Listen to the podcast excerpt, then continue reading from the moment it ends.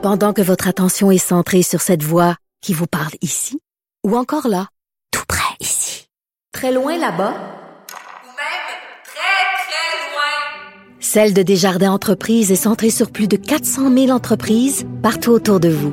Depuis plus de 120 ans, nos équipes dédiées accompagnent les entrepreneurs d'ici à chaque étape pour qu'ils puissent rester centrés sur ce qui compte, la croissance de leur entreprise.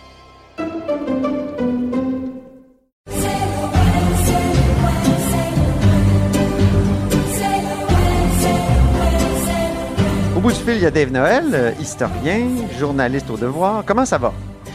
Ça va bien, Antoine? Parlons d'Honoré Mercier euh, aujourd'hui.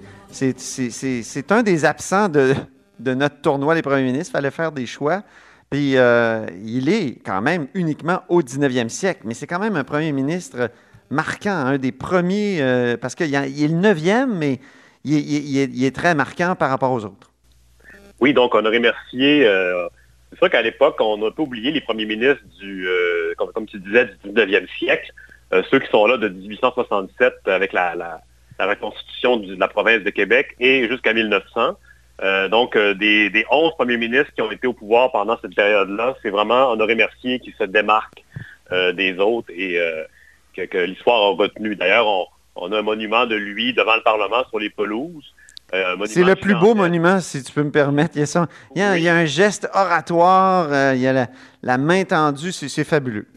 Oui, d'ailleurs, mais c'est ça, il est vraiment, euh, comment dire, à l'avant-plan du Parlement, tout seul sur un piédestal. Donc, il y a vraiment une, une place de choix, tandis que les autres monuments sont un peu plus le long du Parlement, un peu plus en retrait. Euh, donc, les, les gens qui le voient, un étranger, mettons, qui est plus ou moins familier avec l'histoire du Québec, qui voit Honoré Mercier en haut sur son piédestal, va être surpris peut-être du fait qu'il n'est pas si connu que ça de nos jours. là. C'est vraiment, euh, c'est plus niché, si on veut, là, au sein de la mémoire euh, collective. Ben, c'est notre euh, fameuse tendance à, à- à dire qu'avant 1960, il s'est à peu près rien passé dans notre histoire, ou c'est que c'est une partie de l'histoire aussi qu'on regarde de haut. Oui, tout à fait. Et pourtant, il s'est passé beaucoup de choses pendant son, son mandat. Ben oui, lui, si je me souviens bien, c'est lui qui lance un peu les relations internationales euh, du Québec, par exemple. Euh, ah, mais les relations d'abord entre les autres provinces, première conférence constitutionnelle, mais aussi, il avait envoyé un émissaire à Paris, si je me souviens bien.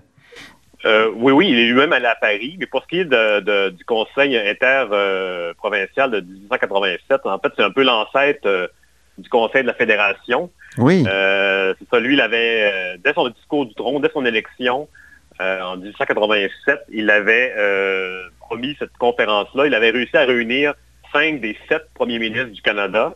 Euh, celui de l'île du Prince-Édouard et de la Colombie-Britannique, n'était- ce- ce- ces deux-là n'étaient pas venus. Mais donc, c'était, comment dire, c'était une façon de d'unir les provinces dans un front uni pour revendiquer les pouvoirs des, provinces devant le fédéral qui était très puissant euh, déjà à l'époque. Et euh, c'est aussi cette conférence-là, à ce moment-là, euh, Honoré Mercier a eu l'appui du Manitoba, de l'Ontario, pour revendiquer les territoires situés au nord. Parce qu'à l'époque, le Québec est limité à la vallée du Saint-Laurent. Et euh, ce qu'on appelait le Nouveau-Québec, on l'a été obtenu seulement en 1912. Et donc, lui, il avait déjà comment dire, lancé des lignes à l'eau pour éventuellement permettre l'extension du territoire du Québec vers le nord, qui, euh, qui s'est déroulée, qui a eu lieu finalement sous le maire Gouin euh, plus tard. Mhm. Qui était d'ailleurs son gendre. Euh, Oui, c'est ça, hein, parce qu'il Oui. y a d'ailleurs une famille à Québec, des, des Mercier-Gouin, euh, et, et même un qui a été candidat du Parti québécois en 1994, si je ne m'abuse, euh, ou, ou un- une de ces élections-là, là, Daniel Mercier-Gouin, un, Oui. un- un spécialiste en agriculture. Donc, euh, Honoré Mercier, c'est comme un des premiers nationalistes. C'est lui qui... un des premiers ministres, le premier na- nationaliste, on peut dire ça. Ben lui, dans le fond, pour, revenir à la base, il est né en 1840 dans la vallée du Richelieu, donc il est issu d'une famille euh, patriote. Euh, D'ailleurs, son, père avait été emprisonné parce qu'il avait aidé des patriotes euh, en, rébellion à s'enfuir aux États-Unis. Donc lui, il a grandi, il est né après la rébellion en 1840, mais il a grandi dans un milieu très assez nationaliste et c'est toujours resté. Par la suite, lui, il a, pris part au mouvement d'union nationale, dans le fond, qui, qui visait à unir les partis au, au Québec pour, euh, dans un cadre canadien-français. Et à l'époque, euh, donc d'ailleurs, quand, quand il se présente aux élections en 1887. C'est sous la, bannière nationale, donc qui unit à la fois des conservateurs et des libéraux. Mm-hmm. Et même si le son parti, en fait, lui, il est plutôt associé aux libéraux, mais donc c'est quand il prend le pouvoir, c'est pratiquement une, coalition de, centristes qui s'unissent ensemble pour euh, prendre le pouvoir. Oui, c'est ça. Et son, parti euh, a un nom particulier? oui, le, Parti national, tout simplement. C'est ça. L'étiquette va finir par partir avec le temps, mais à, l'origine, c'est vraiment un parti national. Pour se mettre dans le contexte, on est euh, deux ans après la, pendaison de Louriel, donc le chef des métis de l'Ouest canadien. donc à ce moment-là, il y a une espèce de poussée de de nationalisme euh, au, Canada français en général. Et lui, euh, il va faire un grand discours au Champ de Mars en parlant de mon frère Riel. Donc, euh, ça va vraiment mousser sa popularité. Et il avait à l'époque son grand rival qui était Chapelot, qui était un conservateur. Oui. Et lui, il ne va pas se joindre au mouvement. Lui, il va rester, il ne va, pas faire le saut pour... il, sera, va être beaucoup moins frondeur que Mercier. Donc, c'est Mercier qui va finir par euh, unir euh, les, deux, euh, la mouvance nationaliste et prendre le pouvoir, quand même de justesse. ça a été par, la peau des fesses à l'époque. Et, mais donc, mais rapidement, donc, il, lui, il s'installe. On parlait de la conférence interprovinciale de 1887. Oui. il, son gouvernement est, très actif. Donc, lui, il règle la question des biens des Jésuites, qui était une vieille question financière qui datait de, la conquête. Ah oui, c'est quoi cette affaire-là déjà? Ah, c'était les, jésuites, en fait, c'est les, euh, la Nouvelle-France. L'ordre avait été aboli, donc il y avait des biens qui étaient restés. Euh, donc c'était vraiment un, un, cas complexe qui aujourd'hui est, passé au second plan, mais à l'époque, euh, c'était très important.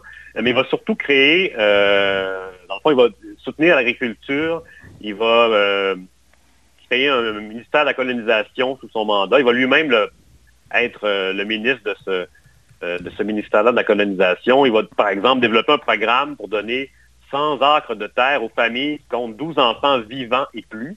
Donc, ah, c'est un programme pour encourager la, colonisation. Et sur le plan aussi international, tu en parlais tout à l'heure, euh, lui, il va aller à Paris, il va rencontrer le président Carnot, qui va lui mhm. donner la Légion d'honneur. Ah oui. Par la suite, il va aller rencontrer à Rome le pape euh, Léon XIII.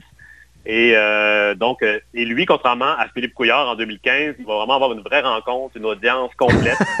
Euh, parce qu'on se rappelle, en 2015, Philippe Couillard avait eu une, une, poignée de main. Ouais, moins d'une minute. il était avec son épouse, il était avec le pape François.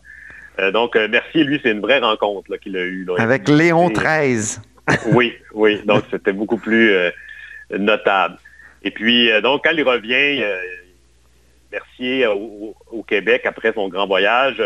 Euh, il, bénéficie d'un grand prestige et est réélu euh, aux élections de 1890, mais pour lui, c'est le début de la fin parce que l'année suivante, il est touché par le scandale de la baie des Chaleurs. Donc, Mais oui, c'est ça. Ça, c'est, ça a comme assombri quand même la fin de, son mandat. Oui, tout à fait, parce qu'on peut se demander qu'est-ce qu'il aurait pu faire par la suite dans un second mandat avec un pouvoir aussi fort. mais ce qui lui est arrivé, c'est que euh, donc, il y a eu une histoire un peu louche de, de, de, de, fonds versés à la caisse électorale du parti.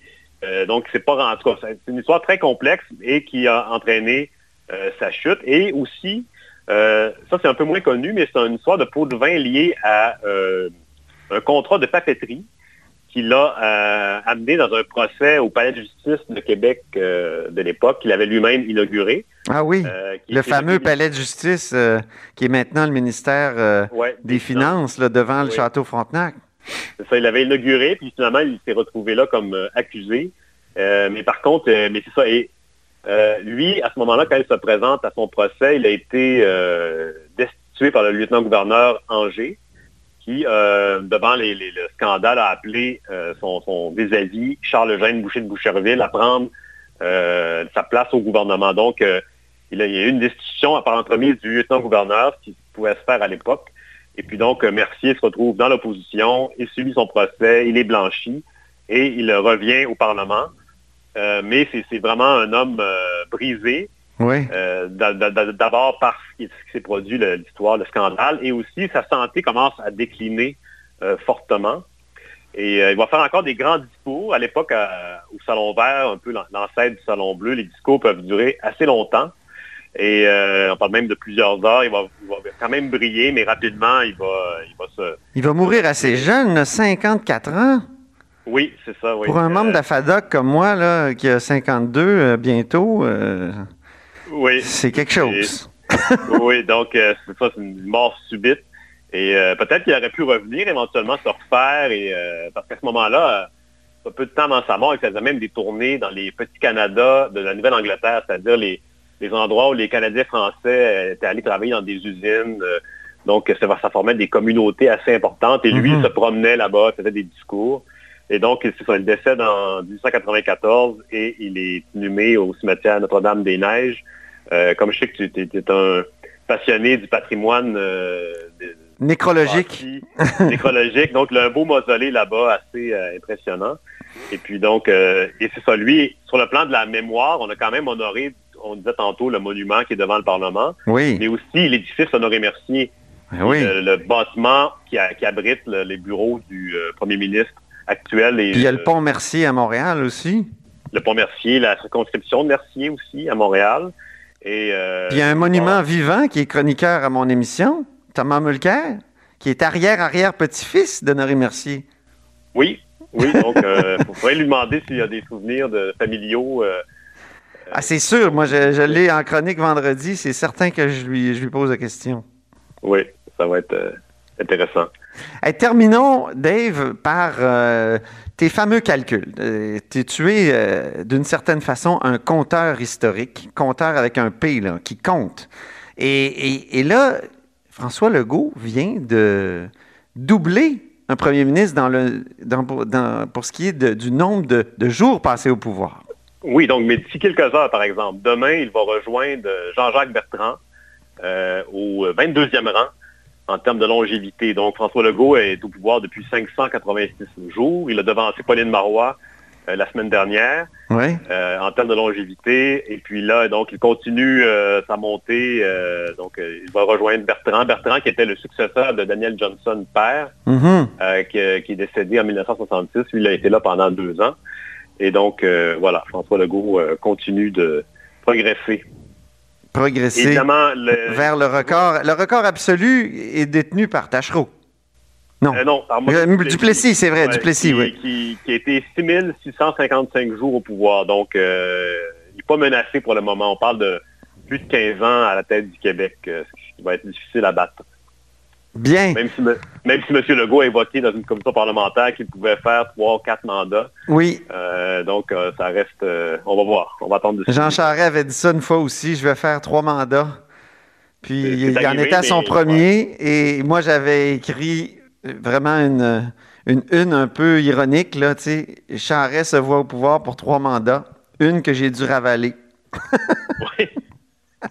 Merci infiniment, Dave Noël. Merci, Antoine.